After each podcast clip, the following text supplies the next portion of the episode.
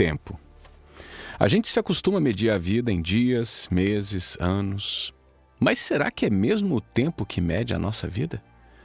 Ou a gente devia contar a vida pelo número de sorrisos, de abraços, de conquistas, amores? E por que não fracassos também? Porque ao invés de dizer tenho tantos anos, a gente não diz tenho três amigos, oito paixões, quatro tristezas, três grandes amores e dezenas de prazeres? A gente vai vivendo. E às vezes esquece que a vida não é o tempo que a gente passa nela, mas o que a gente faz e sente enquanto o tempo vai passando. Dizem que a vida é curta, mas isso não é verdade. A vida é longa para quem consegue viver pequenas felicidades.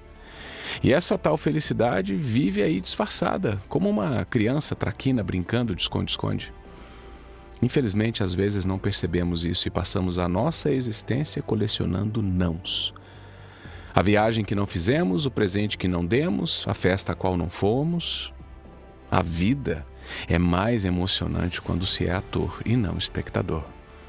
Quando se é piloto e não passageiro, pássaro e não paisagem.